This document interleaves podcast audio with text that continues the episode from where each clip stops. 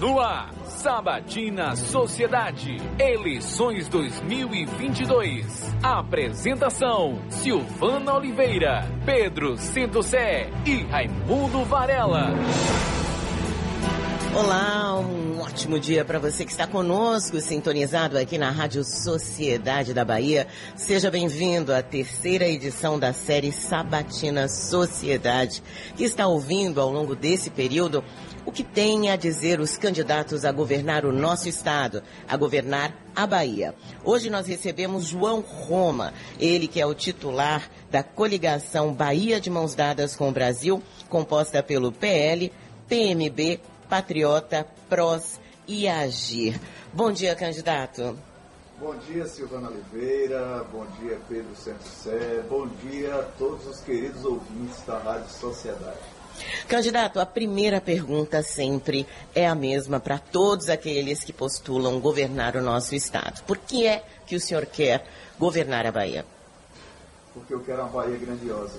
Uma Bahia onde cada filho de Deus tem a oportunidade de melhorar de vida que nós enxergamos na Bahia hoje?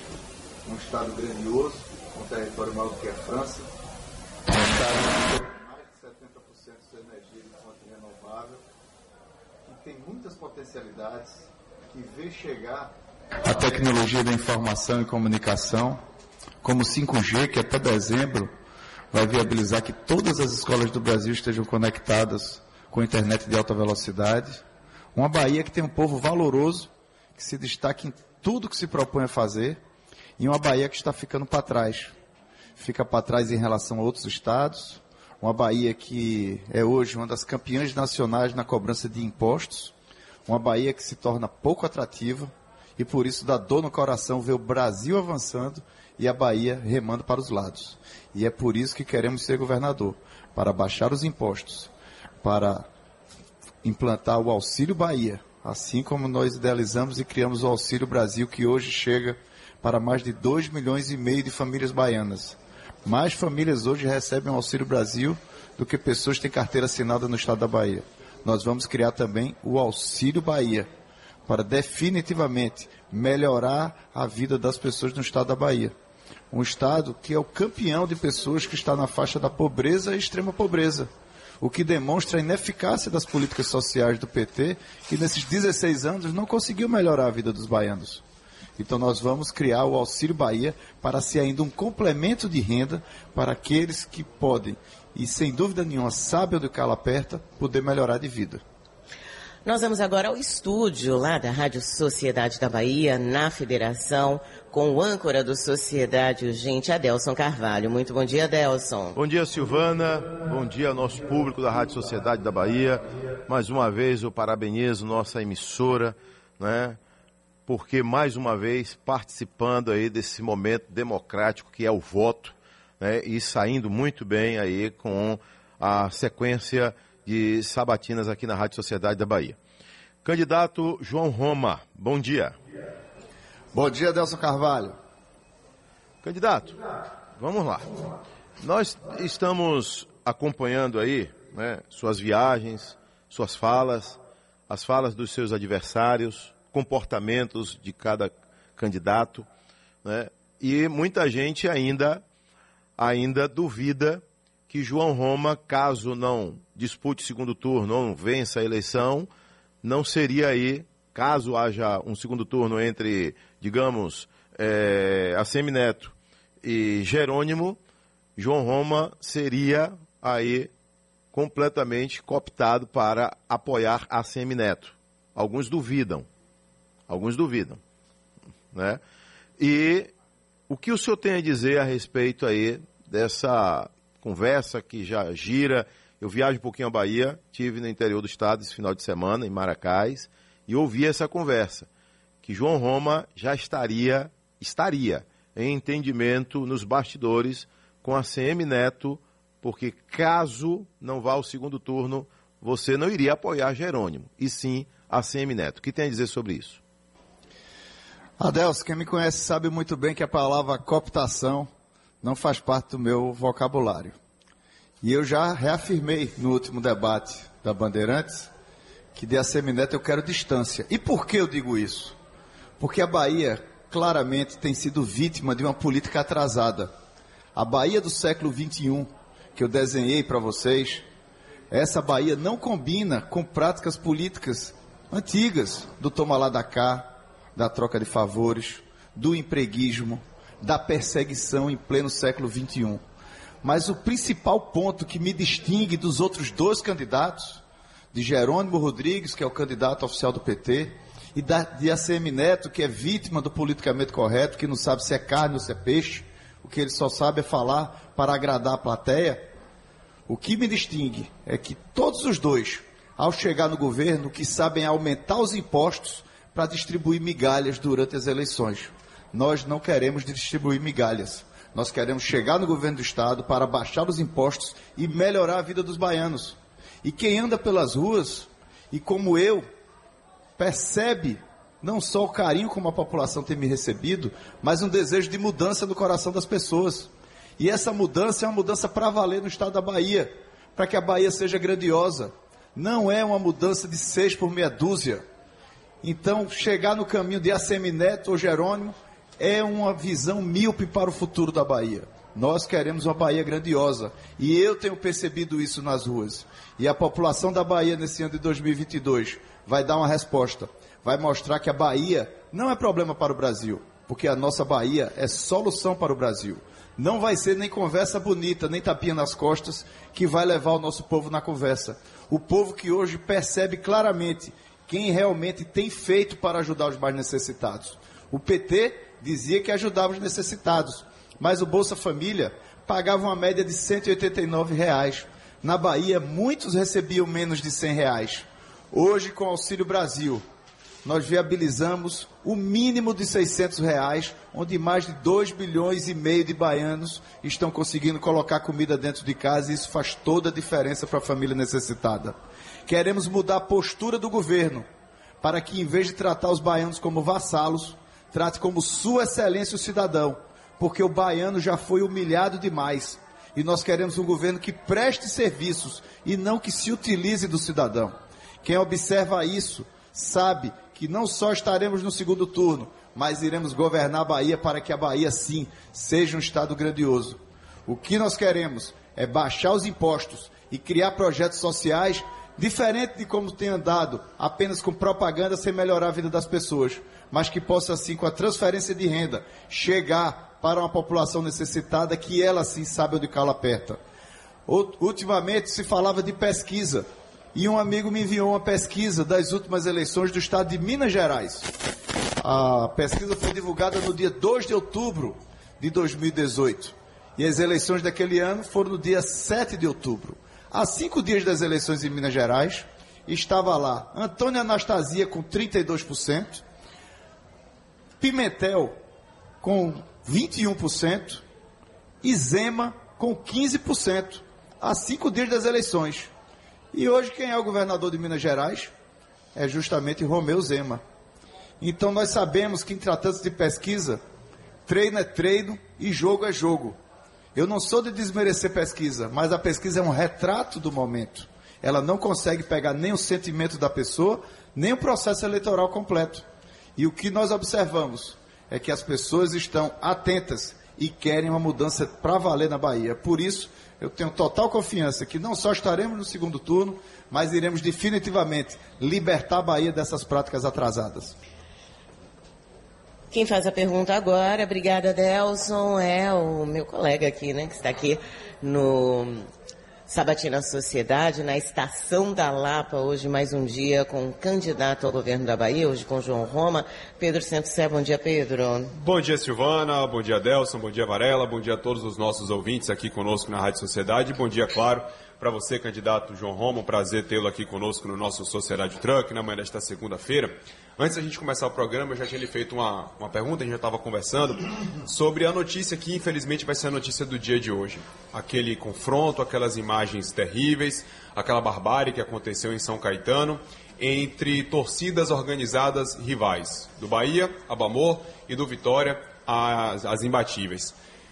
Falando sobre segurança pública, candidato, é algo que a gente vê de maneira recorrente, brigas entre torcidas, e uma sequência viciosa de impunidade.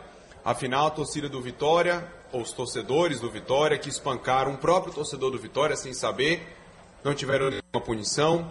Aqueles integrantes da torcida organizada Bamor que jogaram uma bomba no ônibus da própria delegação também seguem impunes.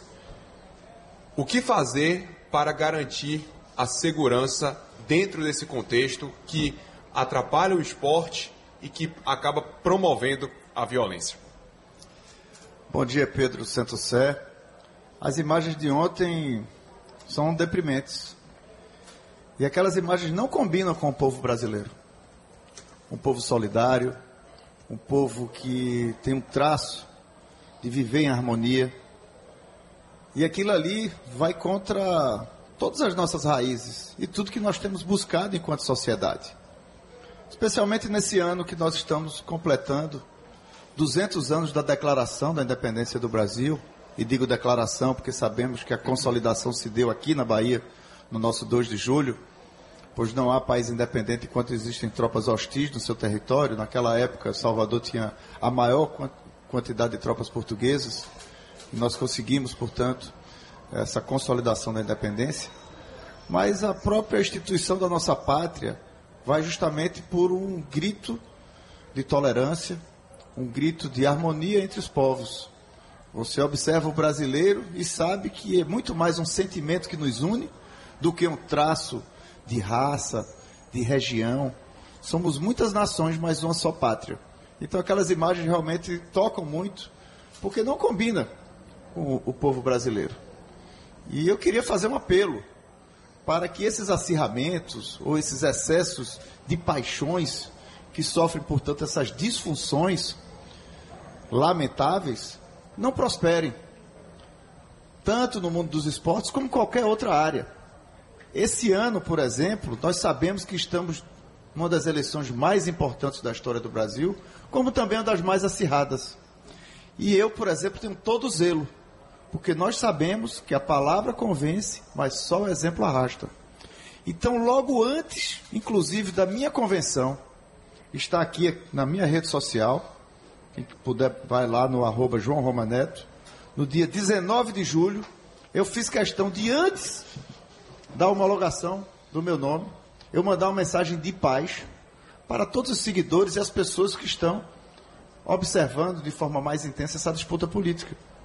E eu fiz questão de escrever: a salutar e necessária disputa política não pode ser amedrontada, amedrontada pela sombra da violência a rivalidade, minha gente, é nas urnas, não nas ruas, com paz, harmonia e respeito entre todos. Não podemos diminuir nossas principais conquistas, Pedro. O Brasil é um país laico, mas não é ateu. E nossas principais conquistas, como a nossa liberdade, a nossa independência e a nossa democracia, se deu pela fé que motivou o coração de homens e mulheres em todo o Brasil. Então é fundamental que as pessoas percebam isso, porque isso não é bonito, isso não é demonstração de força, isso é covardia e isso é um atentado contra o nosso Brasil. Nós temos uma imagem, nós temos um povo valoroso e nós não podemos, nenhum líder político, nenhum líder esportivo, nenhum líder de qualquer segmento que seja da nossa sociedade pode admitir que a violência sufoque ou amedronte as coisas positivas que nós temos no nosso Brasil. Candidato, o senhor falou das expectativas, né, da, da tranquilidade, enfim, daquilo que se imagina que seja o povo brasileiro, mas o senhor não disse efetivamente o que, que o senhor faria se o senhor fosse governador diante de uma turba e de um atropelamento como aquele que eu tenho certeza que vai chocar todo o país, que já chocou Salvador, vai chocar a Bahia assim que as imagens chegarem, vai chocar o país também. Agir com todo rigor, Silvana. E hoje se tem inclusive tecnologia para isso. Porque muitas vezes a multidão ou o anonimato traduzido numa multidão encoraja muitas pessoas. Porque, como eu disse, atitudes como essa são atitudes de covardia. Mas hoje, com tecnologia, se identifica rapidamente.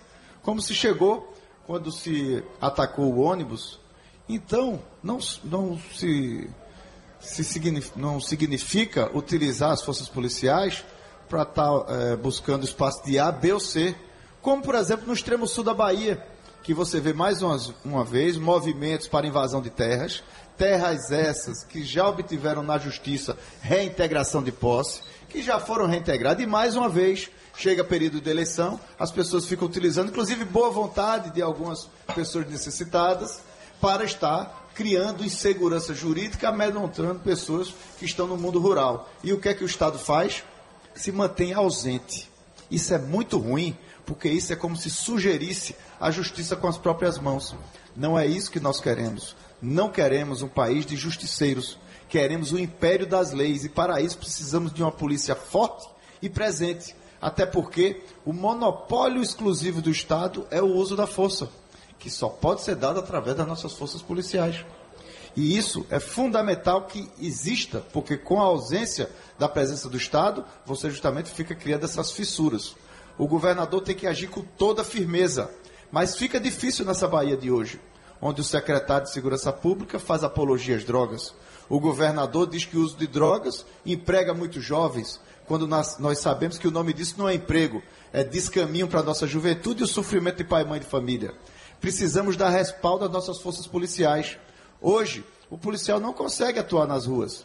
O soldado de polícia passa 14 anos como soldado, não tem direito a uma promoção. Muitos policiais estão tendo que sair de suas casas para morar de aluguel porque o crime organizado chegou na comunidade.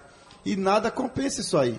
Você vê a polícia empurrando viatura na rua, ou pedindo, por favor, ao prefeito do interior para abastecer veículo, e com armamento inferior ao da bandidagem.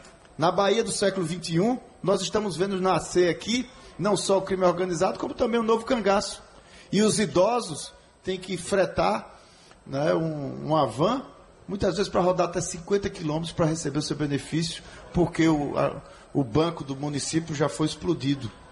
Essa Bahia é muito triste e nós precisamos resgatar inicialmente o protagonismo da nossa polícia para que a polícia possa agir sim com mão firme, porque o cidadão tem que andar com cabeça erguida e o bandido vai partir a mil da Bahia. E isso se dá com ações propositivas e dando respaldo às nossas forças policiais.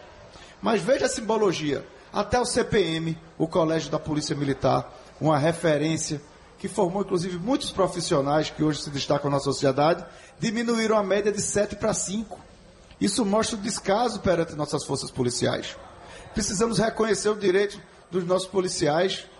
Você vê a Polícia Civil totalmente desmotivada, pessoas com salários baixos. Você vê a Polícia Penal não tem um reconhecimento sequer para ser chamada de Polícia Penal coisa que em todo o Brasil já avançou, a Bahia fica remando para trás. O senhor vai implementar Não caso é... o senhor seja eleito? Sim, sim, imediatamente. Isso é uma regulamentação federal. Não se entende porque a Bahia fica reticente nisso, como é o caso da Previdência. Inventaram uma regra inusitada no estado da Bahia para impedir que uma viúva tenha direito ao seu benefício se um policial vai lá e é morto em combate, Silvana. Já pensou qual é o respaldo que um policial vai correr atrás de bandido, vai estar protegendo a sociedade, sabendo que se ele morrer, sequer a sua viúva vai ficar protegida? Então são absurdos que acontecem na Bahia que isso não combina com o século XXI, minha gente. Não podemos utilizar os servidores como adversários ou meramente como uma despesa no final do mês. E essa é a forma que o governo da Bahia tem se comportado. Precisamos dar respaldo para que os profissionais possam agir. Na questão, nós falamos sempre que precisamos mudar a postura do governo do Estado, pois vai muito além da gestão, Pedro. Na gestão, o governo federal mandou mais de 90 milhões para o Estado da Bahia para treinamento e equipamentos para a polícia. Em mais de três anos, sequer 20% desse valor conseguiu ser executado pelo governo do Estado. Não é só incompetência, é descaso e falta de respaldo que a polícia dá, recebe do nosso governo. Nós vamos agora falar com o decano da Rádio Sociedade da Bahia, que está aguardando aí para fazer a sua pergunta ao candidato João Roma. Raimundo Varela, muito bom dia. Ô Silvana! Parabéns, Silvana! Parabéns, parabéns. Esse é um momento delicado, político, importante, para a gente conhecer, porque o projeto de Roma, do qual eu tive acesso, tem quase 100 páginas para ler. E eu queria que ele dissesse de viva voz quais são as medidas a serem tomadas a curto prazo, caso eleito. Bom dia, deputado. Bom dia. Bom dia, João. Bom dia, Varela. Alegria muito grande poder estar mais uma vez conversando com esse grande comunicador. E o que nós sabemos é que quem tem muita prioridade não tem prioridade. Então nós temos com clareza um propósito nessa caminhada para o governo da Bahia. O que nós queremos é baixar os impostos. Essa é a receita crucial para que a Bahia possa ser atrativa, atrair investimento e gerar oportunidade de emprego e renda para o nosso povo. Pois essa é a receita para que cada filho de Deus possa melhorar de vida no estado da Bahia. E isso eu farei no primeiro dia de governo, Varela. Porque não é admissível que a Bahia hoje seja um dos estados que mais cobra imposto do Brasil. E além de ser alto, é de forma complicada, dificultando a vida do cidadão. O que é que se observa hoje? Você está vendo o Brasil dar certo. Você está vendo o preço do combustível baixar, porque teve um presidente que finalmente conseguiu baixar os impostos. Bolsonaro zerou o imposto do gás, zerou o imposto do diesel, zerou milhares de impostos em todo o Brasil, muitos itens, o imposto de produto industrializado, e disse para os estados: baixe o ICMS que eu compenso. O que é que aconteceu no governo do estado da Bahia? Rui Costa entrou com ação na justiça para impedir que baixasse os impostos. E ainda foi dizer que isso ia afetar cerca de 15 centavos apenas o preço do combustível. Qualquer cidadão que estiver me ouvindo agora, passa no posto de combustível e vê se não baixou pelo menos 3 reais. Mas o que é isso? É um traço de uma dominação que a Bahia tem sofrido. Uma dominação de uma política atrasada, que cobra impostos para distribuir migalhas para a população mesmo durante a pandemia, onde muitos estados diminuíram a cobrança de impostos. O governador Rui Costa não aliviou nenhum milímetro na cobrança de impostos e outro dia estava comemorando uma arrecadação de mais de 2 bilhões de reais em cima do sacrifício do povo baiano. E com isso, a Bahia vai perdendo competitividade. Empresas do Espírito Santo, de Minas Gerais, de Goiás, do Distrito Federal estão ocupando espaço comercial na Bahia e nós vamos perdendo os empregos distribuidoras de alimentos, distribuidores de bebida, comércio em geral, todos sofrendo um grande imposto. E o pior, quando ele foi obrigado a baixar o imposto do combustível, ele deu com a mão e tirou com a outra, porque aumentou o imposto do turismo e da indústria. Como é que vão surgir novos empregos para os baianos? E aí, mais uma vez, nós amargamos. Vemos que o Brasil é mais uma vez campeão na geração de empregos e a Bahia no fim da fila na geração de empregos. Porque é óbvio que ninguém vai investir no Estado onde tudo está sendo difícil para que você tenha seus rendimentos. Então nós temos que ter clareza nisso. A receita está dada. Nós conseguimos avançar com isso e veja só que curioso, pessoal. Mesmo com Bolsonaro abrindo mão dos impostos, não diminuiu a arrecadação do governo federal. Sabe por quê? Porque quando você alivia para o cidadão, a economia flui melhor, isso gera novas relações e, portanto, a gente entra num ciclo virtuoso, positivo. E é isso que o Brasil está vivendo, minha gente. Parece que nós estamos enxergando a realização de uma promessa, a promessa de uma grande nação. Antigamente a gente via inflação por dia, quando a televisão dizia, falava do overnight. Hoje, você vê o Brasil tendo deflação. Diferente de um país muito mais rico como os Estados Unidos, que está tendo a maior inflação dos últimos 40 anos. Hoje você vê o FMI elogiar o Brasil, dizer que o mundo está à recessão, com exceção do Brasil. Então são cenários positivos onde você vê o Brasil avançando e a Bahia remando para os lados. Portanto, a nossa prioridade é trazer essa receita para o estado da Bahia. Diminuir os impostos, tratar o cidadão com respeito, acabar com essa humilhação que o governo trata o povo baiano. A gente vai para o intervalo, Pedro, e aí a gente volta tentando fazer uma entrevista mais propositiva. Importante que a gente tenha uma ideia exatamente do que, que significa, por exemplo, candidato, vamos reduzir impostos. Né? Tem uma outra pergunta aqui também com relação à polícia penal. É uma das pessoas dizendo, ah, ficou muito superficial, queria entender um pouco melhor. E o repórter Reinaldo Oliveira está aqui hoje para trazer as perguntas dos cidadãos que nos acompanham na estação da Lapa. Reinaldo, bom dia. Muito bom dia, Silvana. Bom dia, Pedro. Bom dia, candidato João Roma. Eu estou aqui com o assistente administrativo, Malcolm Silva, que tem uma pergunta para fazer para o candidato. É, bom dia, Silvana. Bom dia, Pedro. A pergunta que eu queria fazer para o candidato é o seguinte: primeiramente, eu queria saber em qual país é que ele está vivendo, é, falando de deflação, quando o leite está custando 250 gramas, o leite custa 10 reais, 850 gramas de leite, 32 reais, 250 gramas de café, 10 reais. Quero saber que país é esse que ele está vivendo, porque o resto da sociedade do Brasil não está vivendo e não está e não tá pagando é, barato no preço dos alimentos. E uma outra pergunta, rapidamente, é sobre corrupção como é que ele vai lidar com a corrupção no, no governo da Bahia, porque no governo federal a gente sabe que a corrupção existe sim e ela é o tempo todo escondida, com troca de delegados da Polícia Federal, ou quando mexe com a família do presidente, ele sempre dá um jeito de trocar delegado, de trocar é, várias que, que, vão ser investigadas. Queria saber como é que vai ser combatida a corrupção na Bahia e que país ele está vivendo nessa questão ainda da Obrigada, viu? Obrigado, Obrigada. Candidato. Em relação à corrupção, o povo brasileiro já sabe a receita. É só não voltar para o período do PT, um período que envergonhou e decepcionou milhões de brasileiros. Agora, eu estou vivendo no Brasil, no Brasil que dá certo, no Brasil que diminui os impostos, no, no Brasil que hoje tem a gasolina mais barata do mundo, com um detalhe, sem meter a mão na Petrobras, porque já teve problema de combustível antes. As pessoas lembram do governo de Dilma Rousseff, que ela praticamente quebrou a Petrobras. E ainda hoje a gente estava pagando conta do passado. Já agora com Bolsonaro, ele abriu mão de impostos. E sabe qual é o resultado disso? Que a gente tem hoje uma das gasolinas mais baratas do mundo. Hoje, ao invés do brasileiro atravessar a ponte da Misada para abastecer do outro lado, são justamente as pessoas do Paraguai e da Argentina que vêm abastecer no Brasil. E mais, a Petrobras terminou tendo valorização dos seus papéis, deu lucro e com o lucro da Petrobras nós conseguimos ajudar os mais necessitados, aumentando ainda o Auxílio Brasil para mais de 20 milhões de brasileiros que hoje recebem o um mínimo de 600 reais. Se o preço de alimentos subiu, não subiu mais do que o Auxílio Brasil, que mais do que triplicou o recurso na mão das pessoas necessitadas. Essa é a forma de ajudar as pessoas. E é esse Brasil que está dando certo batendo recorde de emprego, o Brasil que vê as obras sendo concluídas, porque na época do PT, estou falando aqui de dois governos Lula, dois governos Dilma, a Bahia não recebeu sequer um quilômetro de BR duplicada durante esse período, porque as obras iam para Cuba, para África, para Venezuela e não chegava aqui para os brasileiros.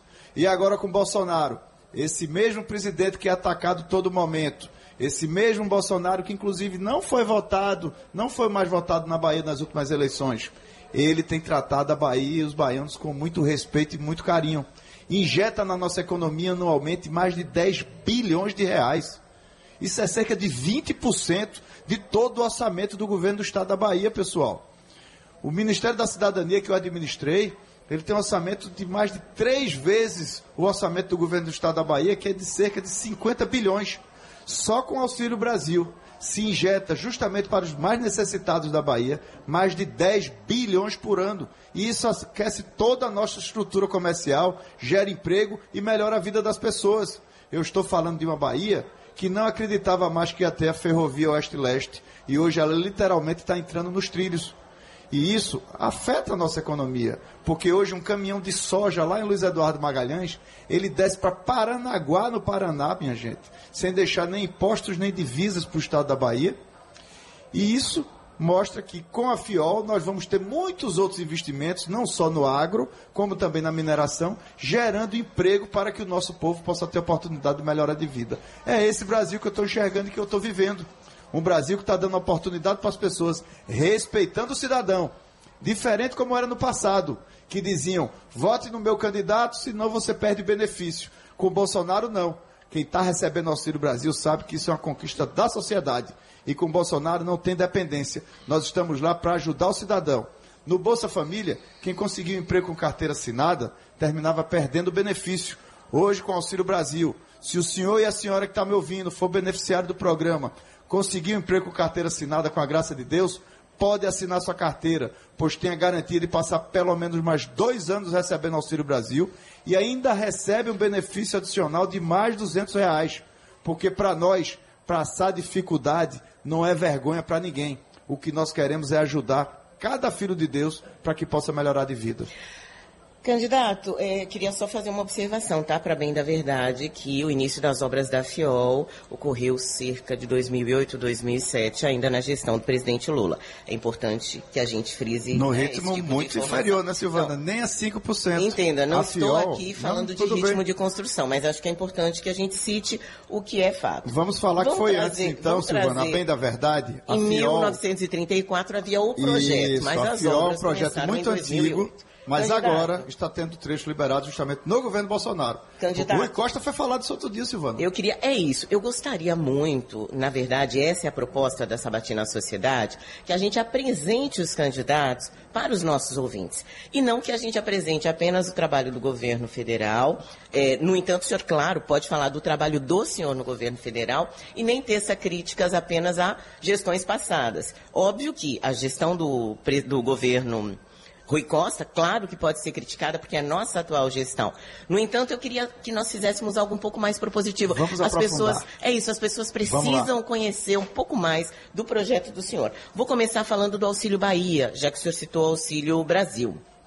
Como é que o senhor pretende fazer esse Auxílio Bahia? Para quem? De onde virão esses recursos? Qual é o projeto do senhor nesse sentido, caso o senhor seja eleito? Vamos falar assim, Silvana, mas para aprofundar, vamos responder duas coisinhas para não ficar dúvida do quadro passado, quando eu respondi para a Varela, e você disse que era importante a gente aprofundar.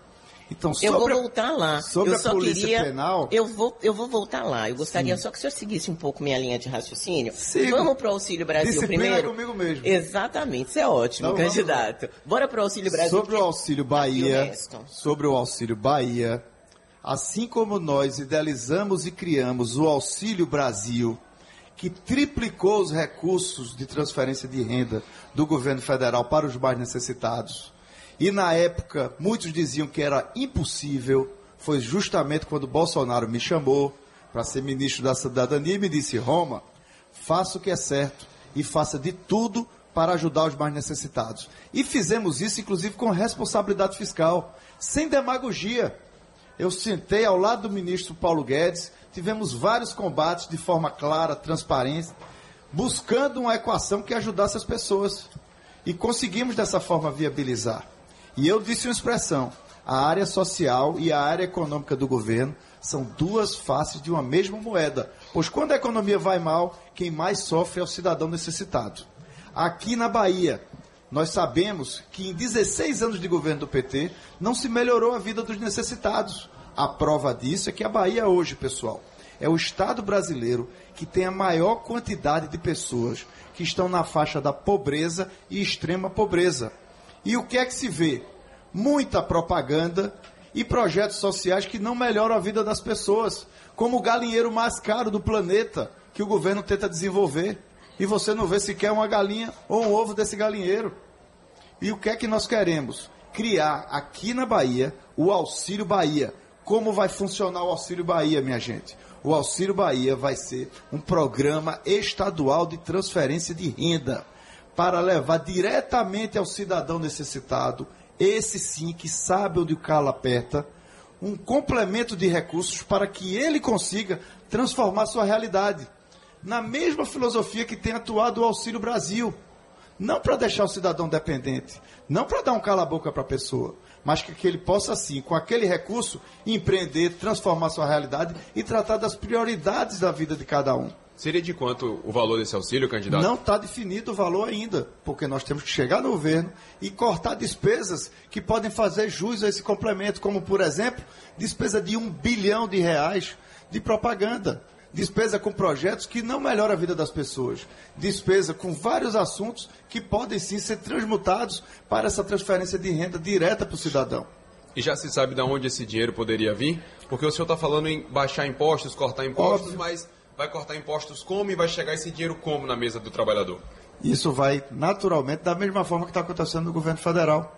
Vocês ouviram falar aqui, Bolsonaro baixou os impostos e não diminuiu a arrecadação do governo federal. Porque quando a gente alivia isso para a população, cria-se um ciclo positivo na sociedade. O Estado fica mais fluido e as coisas acontecem de melhor forma. O que nós queremos é que esses projetos sejam eficazes. Na área da educação, por exemplo, tem muito recurso e se gasta demais. Por onde anda no estado, você vê anúncio de obras de escola, mas isso não tem sido gasto com eficiência e não tem melhorado a vida das pessoas. O que nós queremos é que esses recursos sejam aplicados com eficiência para melhorar a vida do cidadão necessitado. Só para a gente fechar, candidato, esse assunto específico do Auxílio Bahia, é, as pessoas que receberiam seriam as mesmas que recebem o Auxílio Brasil? Seria um complemento, digamos assim, a esse Auxílio Brasil? Exatamente, um complemento com, é, com diretrizes específicas e com grupos prioritários, como, por exemplo, as mulheres, pois no Auxílio Brasil, 80% dos beneficiários na Bahia são mulheres. Assim como nós fizemos também no auxílio emergencial, que pagamos dobrado e depois mais um complemento para as mulheres monoparentais. Então precisa ter prioridades e políticas públicas para transformar a realidade dessas pessoas. Com aquela mesma garantia, candidato, desculpe, Sil, com aquela mesma garantia de assinando a carteira, também não perde esse complemento? Sem dúvida, até porque o programa estará atrelado com as trilhas de emancipação. O que é que é isso? Caminhos para que o cidadão possa seguir na capacitação e novas formas de vocação para que ele consiga melhorar de vida. Fizemos isso, por exemplo, com o Alimenta Brasil, que garante a compra dos produtos da agricultura familiar. E isso faz com que ocorra um complemento de renda para aquele cidadão, pois hoje tem muitos moradores rurais, mas às vezes a pessoa não se transformou ainda num produtor rural e ele às vezes até tem um terreno, pode ter acesso a uma cisterna de segunda água, pode fazer ali um sistema produtivo e completar e melhorar muito a renda da sua família. Vamos atender aqui o, o ouvinte, candidato João Roma, Polícia Penal. O senhor vai implementar finalmente a Polícia Penal aqui no Estado, caso seja eleito? Sem dúvida nenhuma, Silvana. Isso já é uma conquista com lei federal. E o governo da Bahia teima em não reconhecer esse direito dos policiais penais. Mas não é apenas reconhecer os direitos. Hoje, você tem proporcionalmente né, uma profissão praticamente insalubre. O, na verdade, chamado aqui agente penitenciário na Bahia, ele fica lá com a quantidade muito grande de presos, sem o menor suporte. Imagina a pressão e o estresse que um funcionário desse está vivendo. E o que é que ocorre na Bahia? Quando se faz um concurso, é de caju em caju uma quantidade muito grande de pessoas. Então as pessoas se classificam e não são chamadas. Nós vamos mudar isso, pois nós vamos inverter fases e nós vamos fazer concursos permanentes. Todo ano você tem que realizar concursos, não apenas para repor as vagas, como para se suprir adequadamente essas funções. Hoje, o Estado trata o servidor como adversário ou meramente como uma despesa no final do mês e deixa de enxergar que ele é a principal ligação do Estado com o cidadão. Então nós precisamos dar respaldo às nossas forças policiais. E com isso nós vamos reconhecer para que o agente penitenciário hoje na Bahia seja assim chamado de polícia penal e ele possa estar não só com equipamento, com estrutura, mas com seu reconhecimento para que ele tenha sua autoestima elevada e possa fazer jus à sua atividade. Antes da gente falar com o Calil lá no estúdio, já que o senhor citou a polícia, o senhor é a favor ou contra a utilização de câmera no uniforme policial? Sou contra. Por que, candidato? Porque nós temos que dar respaldo às nossas forças policiais. E dentro dessa escala, tem muitas prioridades antes disso. Primeiro, eu quero que tenha combustível na viatura. Primeiro, eu quero que o policial saia de casa satisfeito, com respaldo, com o salário correto com coisas que agreguem, porque hoje a polícia dá uma gratificação, fica todo mundo pendurado para ficar caladinho, mas não agrega ao soldo do funcionário, não agrega a sua estrutura. Quando ele vai lá na frente para ser aposentado, não tem. Antes disso, você tem que ter vilas policiais, porque o policial tem que saber onde é que está deixando sua família. Como é que ele sai para a rua e o crime organizado, o tráfico de droga está ali cometendo todo tipo de absurdo na sua comunidade. Então, antes a gente tem que dar respaldo ao policial para que ele possa agir. E não vir com artifícios, buscando agenda, ou sendo politicamente correto, querendo ser reativo e explicando A, B ou C. Não. Nós precisamos dar respaldo às nossas forças policiais, porque primeiro precisa ter ordem no estado da Bahia. Sem segurança pública, não tem turismo, não tem atividade econômica, não tem dignidade, não tem direitos humanos. Então, para isso, a gente precisa de uma polícia forte. Candidato, Antes, você... antes eu queria só fazer uma vontade, observação, sim. porque tem um ouvinte aqui que está fazendo uma observação que o candidato está falando e a gente está no celular. Eu queria explicar para quem está nos acompanhando pelo YouTube, nós também estamos por lá, que o celular hoje é uma forma inclusive de receber as perguntas que vocês fazem, né? Se eu não estivesse no celular, Rafael, eu, por exemplo, não teria visto o seu recado. Então nós estamos aqui prestando muita atenção, tanto que interferimos aqui. É uma conversa extremamente amigável em busca de proposição. Então isso não é falta de educação, não. É o objetivo de atender a mais pessoas que querem saber sobre o, o que é propós, proposto aqui pelo candidato João Roma. Bora lá para o estúdio? Você Podemos? quer Você quer... Não, é só porque o candidato está falando sobre a questão de dar respaldo à polícia. Quando você fala de respaldo, o que é que esse respaldo significa? É equipar, é melhorar o salário, é o quê? O que é esse respaldo? E detalhe essas vilas, é, que também As imagino que, policiais, que né? os policiais devam ter ficado bastante interessados. Quando eu falo que a questão da segurança pública vai além de gestão, eu digo que nós precisamos mudar a postura. E mudar a postura é justamente dar respaldo às forças policiais. Traduzindo dar respaldo às forças policiais. É reconhecer os direitos. Porque hoje se tem lei federal e o governo da Bahia sequer regulamenta essa lei federal. Onde em outros estados do Brasil a coisa já acontece, na Bahia fica no fim da fila. O que é né, um grande descaso com os policiais que estão na rua para defender a sociedade.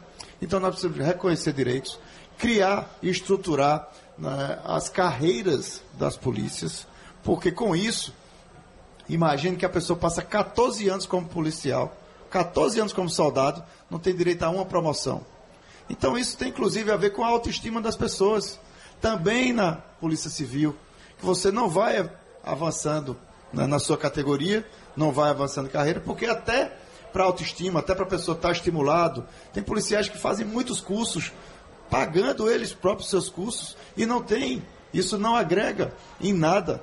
né? A instituição não enxerga o policial que está se dedicando. Então nós precisamos eh, mudar essa postura, como o governo tem tratado os policiais, para dar respaldo.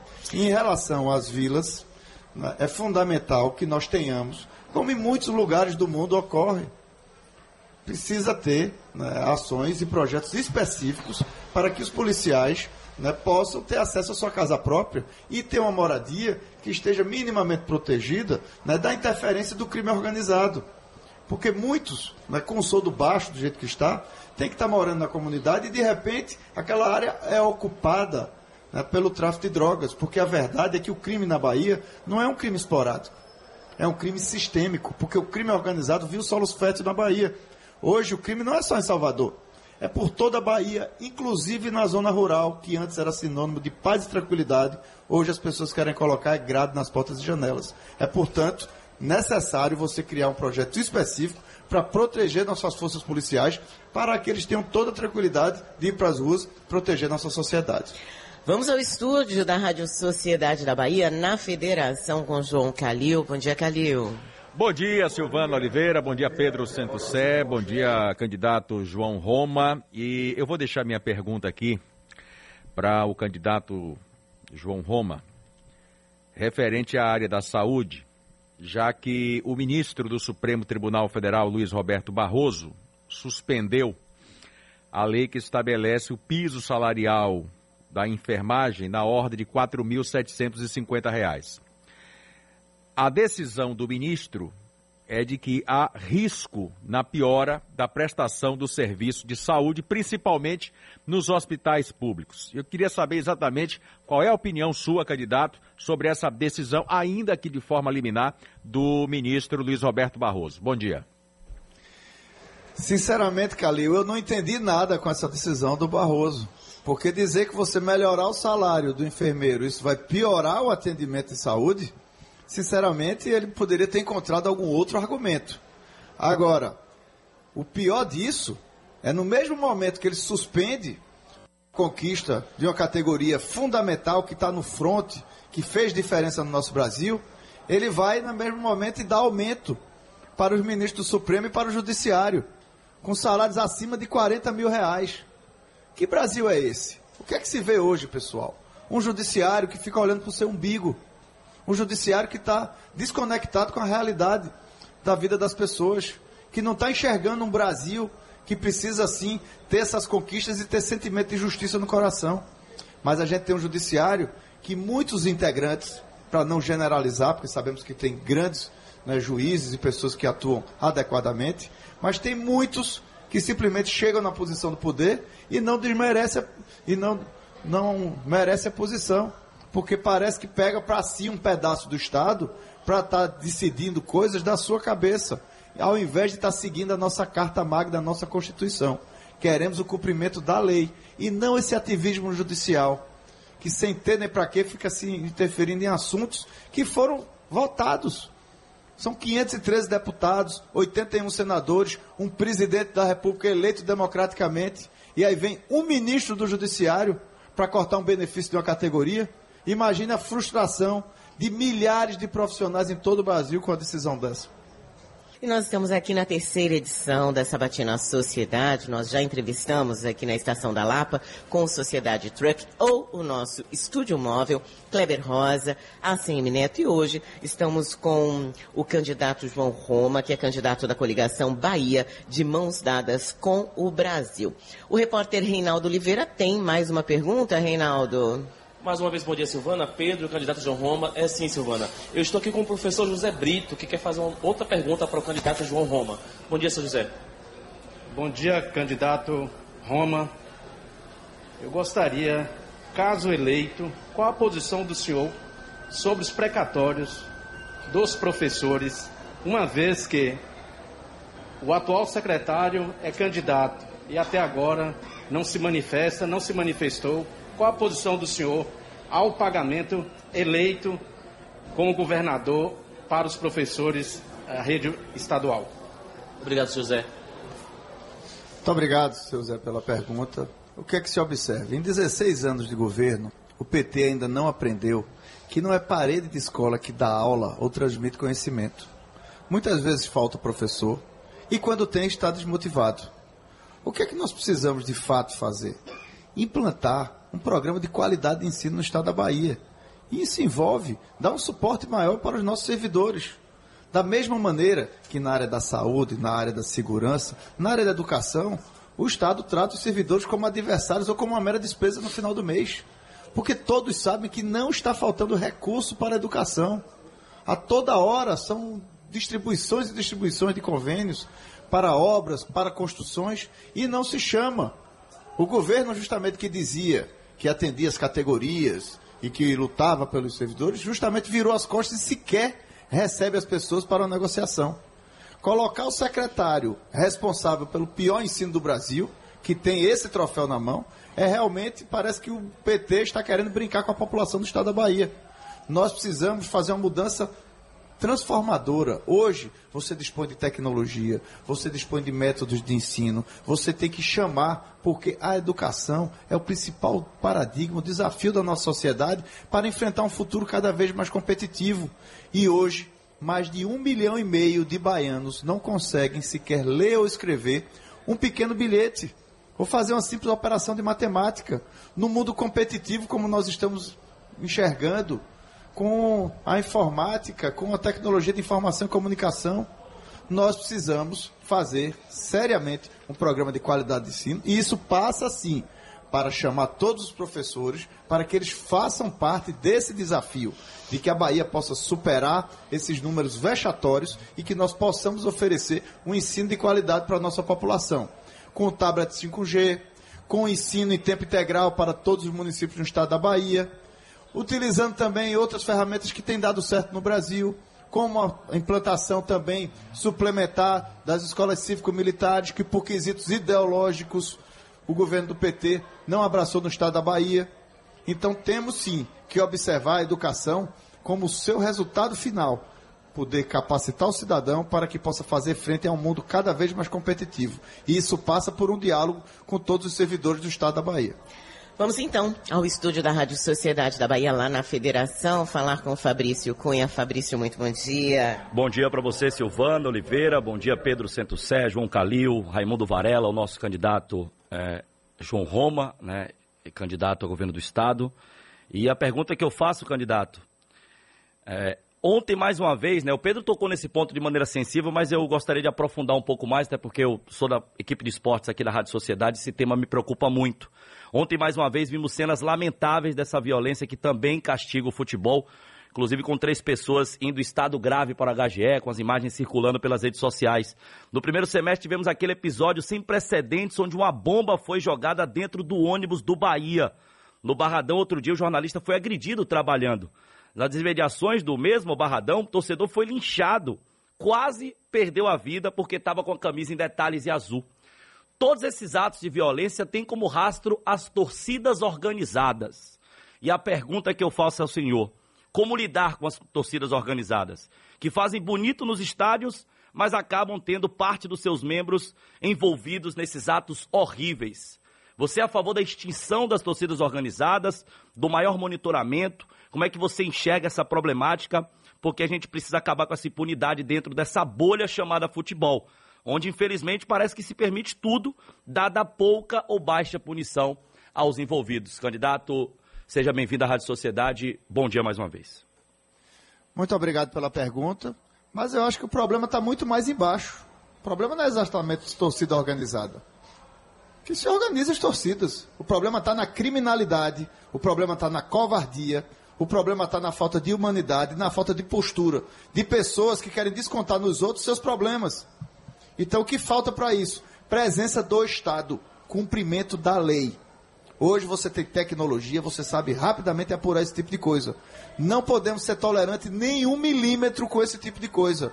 Porque não é a covardia de um que pode tirar o brilho de coisas que são bonitas, que são festas, que despertam nossas paixões, e nós sabemos que o, o futebol é uma paixão do Brasil. Então não é a questão da torcida organizada, mas é justamente o delinquente, o criminoso que está utilizando, certo? buscando se esconder dentro de uma multidão para exercer sua valentia. Isso não é coragem, isso é covardia. E o que nós precisamos é um Estado firme, permanente, com diálogo, inclusive, com as torcidas organizadas, porque os líderes, eles têm facilidade de identificar mais quem são. Então, eles têm que ser chamados até para que eles possam ser tratados com respeito e possam ter espaço cada vez mais. Não é simplesmente você querer banir e sufocar uma expressão da nossa cultura, nossas tradições. Não. Nós precisamos ter uma mão firme, uma presença firme do Estado, atuar em cima do criminoso mas buscar com diálogo, buscar aperfeiçoar as ferramentas para que o cidadão, o jovem, possa lá estar tá exercitando sim sua paixão de forma civilizada, de forma positiva, abrilhantando o evento e não com essas imagens deprimentes que chocaram a todos nós e que não combina com o nosso Brasil, muito menos com a nossa querida Bahia. Candidato, tem várias perguntas aqui é, sobre escolas militares, sobre BR-324 e esse contrato com a Via Bahia, que só faz capinar a BR, diz aqui o Arlen, né? Eu vou anotar aqui tudo. Tem uma outra pergunta da Maria das Graças sobre a saúde aqui no estado também. Mas antes, vamos voltar aos impostos que o senhor queria falar, né? Redução de impostos. Como é que o senhor vai fazer esses cortes? Vamos com clareza falar exatamente o que é que significa isso. O Brasil sempre teve costume de quando surgia um problema, se criava um imposto para resolver esse problema. Deu problema na saúde, criaram o CPMF. Deu problema em estrada, cria a CID. E com o Bolsonaro a gente viu justamente, nós vimos justamente o contrário. O presidente baixou os impostos e conseguiu resolver o problema de forma muito melhor, tirando o peso do Estado em cima do cidadão. E é isso que a Bahia precisa despertar. E aí está a minha principal diferença dos outros candidatos que tem por hábito chegar no governo, aumentar os impostos e distribuir migalhas para a população em época de eleição. Como nós vamos fazer isso? Nós vamos zerar o imposto do gás. Isso tem uma interferência mínima no orçamento do Estado, Silvana. Isso não chega a meio por cento da arrecadação do Estado da Bahia. Mas veja o como isso é positivo na nossa economia. Imagine a senhora que vai buscar um botijão de gás se tiver zerado do ICMS, do mesmo jeito que o combustível baixou, o gás vai baixar também aqui na Bahia. Isso tem um apelo social, um apelo ambiental, e isso destrava as coisas no estado da Bahia, que eu tenho certeza que isso vai criar um ciclo virtuoso e positivo do nosso estado. nós vamos diminuir em 80% o ICMS do óleo diesel para transporte urbano. Essa medida já está inclusive autorizado pelo Concefaz para transporte urbano, Silvana. E hoje a população fica pagando essa passagem cara, não tem um transporte de qualidade e toda hora é prefeito, é governador, transferindo a responsabilidade para o governo federal, onde a ação está aqui. Falta a postura do governador para chamar para si essa providência. É uma canetada, diminui imediatamente 80% do imposto em cima do óleo diesel para transporte urbano. E isso afeta a vida de milhões de pessoas. São ações como essa que nós precisamos fazer urgentemente no estado da Bahia. E é assim que nós vamos atuar. Mas além, para completar e para as pessoas saberem qual a importância disso, nós vamos inverter fases. Nós vamos acabar com penduricalhos. Por quê? Pior às vezes do que cobrar muitos impostos é a forma complicada para o cidadão se regularizar no Estado. Hoje o cidadão vai num saque, é tanta burocracia para entrar no saque que ele já nem consegue mais receber é, a prestação de serviço do Estado. Um comerciante, uma pessoa que está produzindo, ele é tratado como se ele fosse um mentiroso. O Estado não respeita ele. Ele já começa invertendo as fases e o camarada já, pega, já paga o imposto antecipado. Ele pega os produtos, ele já tem que pagar antes para o Estado. Hoje nós vivemos num mundo que todo mundo consegue ter algum crédito. O comerciante não. Chega lá, o Estado pede a ele o imposto antecipado para depois ele comercializar seu produto. E você vai inverter isso, então, caso seja eleito. simplificar, assim como nós fizemos do governo federal com o presidente Bolsonaro. Muitas regras, regras cartoriais, regras que dificultavam a vida do cidadão.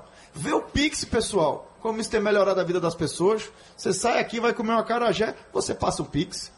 Para o guardador de carro, você passa um Pix. Coisas simples, sem cobrar taxa para o cidadão, sem fazer pegadinha com o cidadão porque o Estado fica olhando para o cidadão apenas como contribuição, quer o recurso do cidadão. Mas, e não dá prestação de vai, serviço. Me desculpe, você vai simplificar né, a parte de impostos, isso ficou muito claro. Nessa questão de inverter fases, então o comerciante vai deixar de pagar o imposto antecipadamente para pagar depois com base naquilo que ele vender. É isso? Simplificar essas regras, Silvana. Simplificar essas regras. São muitas coisas. Por exemplo, hoje, um cidadão tem uma lei aprovada para que aquela pessoa que precisar manter uma máquina em casa para que ele permaneça vivo, vamos supor, um respirador, uhum. ele tem que ter um desconto de energia elétrica. É tanta burocracia, Silvana, que a pessoa termina morrendo e não consegue esse desconto. Diferente do que nós fizemos no governo federal, pessoal. Com uma canetada, nós conseguimos estender para 12 milhões de brasileiros o desconto na conta de luz que antes era uma burocracia danada. A pessoa tinha que passar no CRAS, pegar um certificado que estava lá é, no cadastro único, pegar o comprovante de residência, fazer tudo aquilo, ir para ser atendido, pagar um transporte, perder um dia de serviço para se cadastrar, para ter um desconto às vezes de R$ reais, de R$ reais. Aí terminava que a pessoa não ia. Tinha 12 milhões de brasileiros necessitados que tinham direito. Aí nós conseguimos, com uma canetada, estender isso para todas as pessoas, apenas compartilhando o banco de dados com a ANEL. E hoje o senhor e a senhora pega a conta de luz, porque tem um desconto aí, se tiver no cadastro único, já está automaticamente concedido e isso interfere na vida de milhões de pessoas em todo o Brasil. São essas simplificações que nós precisamos fazer para tirar essas amarras do Estado, para não dificultar a vida do cidadão. E com isso, o que é que nós teremos? Uma economia que vai fluir mais, portanto, nós teremos um ciclo virtuoso, uma Bahia que possa atrair investimentos, e o nome de investimentos é geração de oportunidade, de emprego e renda para o cidadão baiano. Candidato, você fala muito dessa relação com o governo federal, pelo seu trabalho dentro do Ministério da Cidadania, a sua relação com o presidente Bolsonaro. Mas como é que seria, hipoteticamente, o senhor sendo eleito e Bolsonaro não ganhando essa eleição? Eu não estou enxergando essa hipótese. Eu acredito na eleição do presidente Bolsonaro no primeiro turno. O povo brasileiro está percebendo um Brasil diferente. E nunca foi tão fácil escolher se nós queremos seguir com o Brasil tendo orgulho do nosso verde e amarelo ou voltar para um passado que envergonhou e decepcionou milhões de brasileiros. Diziam que o voto da Bahia tinha dono, mas não tem. O cidadão necessitado, inclusive hoje, está percebendo quem de fato trabalhou para ajudar. os 600 reais, que é o mínimo que o Auxílio Brasil faz chegar a mais de 2 milhões e meio de famílias baianas, quem está recebendo está percebendo. Na hora de fazer feira, na hora de colocar comida dentro de casa, que o PT dizia que ajudava. Mas é Bolsonaro que realmente está fazendo a diferença no nosso Brasil. E eu tenho convicção que o nosso presidente será eleito no primeiro turno e vamos juntos colocar a Bahia de mãos dadas com o Brasil. Para quê, Pedro? Para a gente não ver essas coisas que nos revoltam. Está lá a Ilhéus Itabuna. 16 anos não fizeram. Quando o ministro Tarcísio começa a ampliar a pista, o governador manda duas patroas lá para Itabuna para fazer uma pista paralela que vai ligar na mesma avenida. Óbvio que não vai contribuir nada para isso. E enche a avenida de placas de propaganda do governo do estado. Numa coisa boba, numa queda de braço que não interessa ao cidadão. As pessoas querem melhorar o serviço, não quer saber nem quem está fazendo. E essa coisa que a gente precisa enxergar diferente. Quando tiver as fortes chuvas, eu estava lá. E mais de 100 municípios pediram ajuda do governo federal. Sabe qual foi a diferença, Pedro? Nenhum prefeito foi perguntado qual era o partido político que ele fazia parte. E todo mundo recebeu recurso do governo federal. Porque o presidente Bolsonaro disse: Roma, primeiro precisa ajudar os necessitados. Não quero saber dessa história de política. Diferente do governo do Estado, que disse, inclusive, que não ia esperar os recursos federais que demoravam muito, mas ainda hoje, para liberar um convênio, precisa gravar um vídeo, precisa desse tomar lá da cá. Então é essa nova forma de administrar olhando para as pessoas e não para essas articulações, né, essas composições políticas que você vê, cada político poderoso olhando para o seu umbigo e ninguém preocupado para melhorar a vida da população. Vamos fazer a pergunta aqui da ouvinte, está meio perdida. Ah, Maria das Graças, ela pergunta o que, que o senhor vai fazer pela saúde do Estado. E eu já faço adendo, né? Regulação, que é um calcanhar de Aquiles. Dioturnamente nós ouvimos reclamações, pessoas que morrem na fila da regulação. Essa é que é a verdade. Como é que o senhor vai tratar a saúde do Estado e também a regulação? Candidato, queria só lembrar, a gente só tem 13 minutos. E ainda tem essa questão Só não da gostei BR do número, podia ser 22 minutos, Silvana. Ui! passou. Gente, não foi proposital, são 9 e 17, É, hein? 9 e 17 Vou logo dizer, porque o povo, eu vou dizer, o, o chat aqui tá pegando fogo, Então o povo tá me certo. Nove xingando com tudo, 13, viu? 22. Pronto, tá, tá tudo certo Mas então. primeiro meu bom dia para a ouvinte Maria das Graças, que tem o mesmo nome da minha mãe, que faleceu no ano passado. Uma mulher tão jovem, tão alegre. E Maria das Graças, a questão da saúde vai muito além da regulação, Silvana. A regulação é apenas um sistema que deveria servir para priorizar os atendimentos e utilizar com maior eficácia. Mas a questão da saúde pública na Bahia vai muito além disso. Não tem a prestação dos serviços para a população. Não adianta você se cadastrar na regulação porque não tem leito disponível.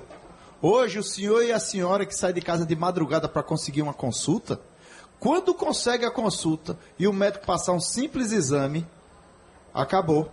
Porque passa às vezes mais de seis meses não consegue sequer fazer uma simples ultrassonografia. Mais da metade dos municípios da Bahia, se a pessoa tropeçar e quebrar um braço, tem que ser removido porque não tem um raio-x. Não dá para engessar um braço. Então são coisas que não se admitem mais no século XXI, minha gente. Tratar a população com humilhação, que é isso que se vê. As pessoas são submetidas à humilhação. Tem toda hora que está pedindo favor por uma coisa que é seu direito. E aí, até para fazer a cirurgia, o Estado, ao invés de estruturar as cirurgias, fica fazendo mutirão, que é a cirurgia mais cara que existe, apenas para fazer espetáculo. Chega no município, arma a tenda, presença do governo. Mas, na verdade, aquilo é eventual. Então, precisamos o quê? Dar respaldo aos nossos médicos. Hoje, muitos médicos na Bahia passam até quatro meses sem receber salários. São obrigados a emitir nota fiscal. Muitos médicos gostariam de ir para o interior para desenvolver suas atividades, mas não têm o mínimo de segurança do governo do estado para isso. Consequência, tudo centralizado. Se qualquer pessoa em cada um dos 417 municípios do estado da Bahia precisar fazer uma quimioterapia, um tratamento de câncer, tem que ir para Salvador. Isso é despesa, isso é transtorno. Isso está errado, minha gente. Precisamos descentralizar o atendimento no estado da saúde. E para isso, nós vamos criar o programa Médico no Posto, para que todo mundo tenha o seu atendimento, todo mundo tenha o seu atendimento. Vamos descentralizar para que mais de 30 regiões do estado da Bahia tenha o mínimo para um internamento, para um exame básico, e vamos criar um programa chamado Exame na Mão. Esse programa estará também de forma descentralizada para que cada cidadão tenha acesso rápido aos seus exames com resultado para seguir o seu tratamento. Pois não é possível que as pessoas demorem tanto a fazer o seu tratamento. A pessoa fica sofrendo, tendo dor e não tem um diagnóstico rápido para poder superar o seu problema. Então é submeter o cidadão à humilhação, sofrimento e demora o tratamento. Qual é a consequência disso? termina no final saindo até mais caro para o Estado. Então nós precisamos buscar priorizar esse atendimento para que as pessoas tenham acesso e que o cidadão seja tratado com dignidade. Porque hoje a verdade é que as pessoas são humilhadas pelo governo do Estado. A forma de resolver a questão da saúde pública no Estado da Bahia, portanto, vai através dos nossos enfermeiros, dos técnicos de enfermagem, dos nossos médicos estruturando adequadamente, porque assim como na área da assistência social, nós temos o SUAS, que é o Sistema Único de Assistência Social, que é federativo e tripartite. Nós temos o SUS, e que presta um excelente trabalho, e que pode ser melhor equipado, melhor estruturado, dando respaldo aos nossos médicos e descentralizando os nossos serviços.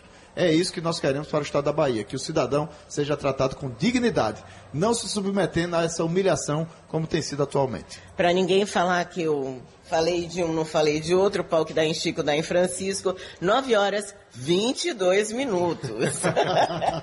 Candidato, é, eu queria falar com o senhor de pesquisa. Hoje cedo saiu é, a pesquisa que, deixa eu ver o nome dela corretamente, Real, Real Time, Time Big Data Record. No cenário é, estimulado, que é aquele em que aparece né, a listagem com os nomes dos candidatos ao governo da Bahia, a Semineto tem 49%, Jerônimo 24% e o senhor 9%. No cenário espontâneo, Pensando também na Bahia toda, a CM Neto aparece com 30, Jerônimo com 13 e o senhor com 5%. Só para você ter uma ideia, o espontâneo é quando alguém chega para você e pergunta em quem você vai votar e aí você, você diz a pessoa que chega ali na sua mente ou que você já tem certeza de voto. Como é que o senhor faz a, a avaliação desse resultado, em especial com o fato do senhor ser diretamente ligado ao presidente Bolsonaro, e estar diretamente ligado também ao Auxílio Brasil. Muita gente acreditou que com o aumento do Auxílio Brasil se teria aí um, uma elevação bastante razoável da votação nos candidatos ligados ao presidente. Silvana, tem muita água para passar debaixo da ponte. Nós estamos no início do processo eleitoral, que começou há 15 dias e ainda tem 30 dias pela frente. Eu fico, inclusive, feliz com o resultado que mostra que o ex-prefeito, sempre prefeito, porque usa a prefeitura para seus interesses particulares de poder, está diminuindo nas pesquisas, porque antes ele alardeava e tinha perto de 60%. Certo? Observa com clareza uma tendência de segundo turno no estado da Bahia. Você vê também, sempre, né, de acordo com cada instituto, o crescimento do candidato João Roma. Porque, de fato, a verdade é que muitas pessoas ainda não conheciam João Roma sequer sabiam que tinha um candidato vinculado ao presidente Bolsonaro na Bahia. E hoje as pessoas começam a enxergar que há uma candidatura, que tem um candidato que quer baixar os impostos, que quer fazer um programa social fortalecido, assim como nós fizemos com o Auxílio Brasil. Isso vai chegando para a população e, naturalmente, um processo eleitoral tem a sua dinâmica. E óbvio que numa eleição acirrada como essa, quem estiver votando Bolsonaro 22 estará votando também João Roma 22. E isso naturalmente vai se refletir né, no resultado eleitoral do estado da Bahia. Estamos muito animados, especialmente com a forma carinhosa como a população tem nos recebido, com o desejo de mudança que está no coração das pessoas.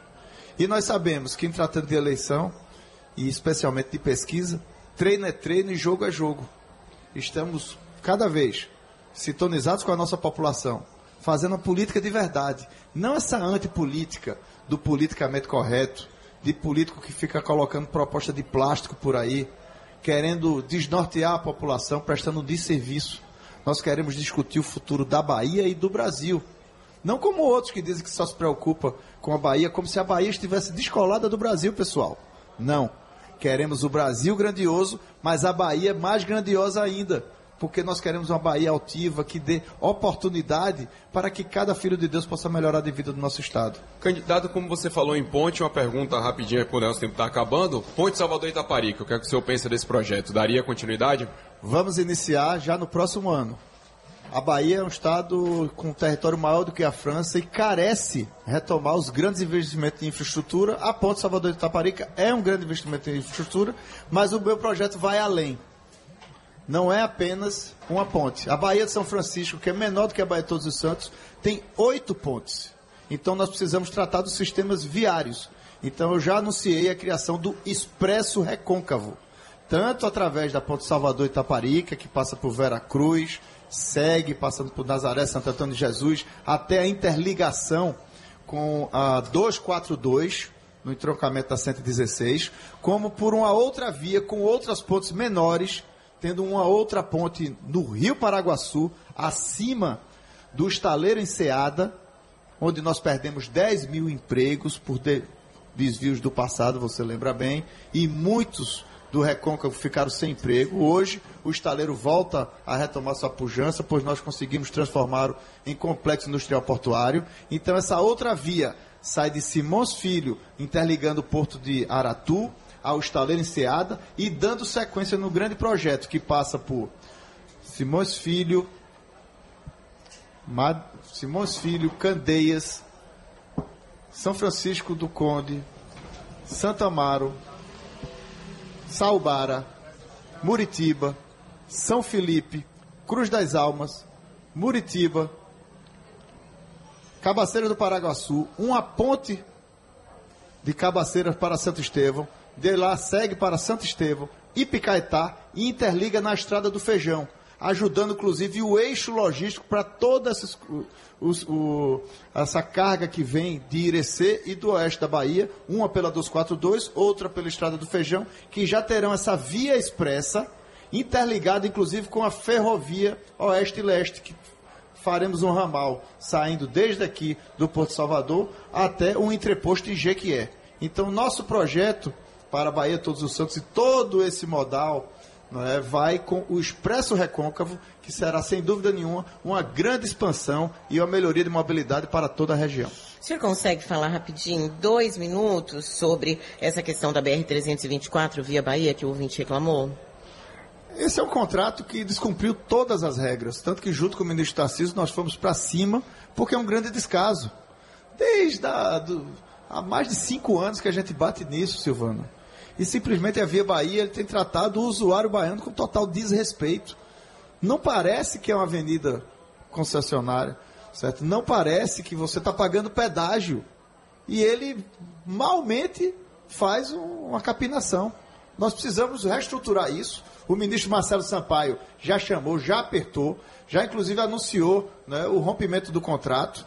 E a Via Bahia ou vai se adequar para realmente prestar um serviço à população num contrato adequado, ou vai ser banida e vai ter as consequências legais disso, porque nós não podemos aliviar. Está sofrendo desde Vitória da Conquista até o usuário aqui de Salvador. Agora, por outro lado, com a Expresso Recôncavo que eu comentei, nós vamos ter alternativas, não ficar exclusivo ao uso da 324.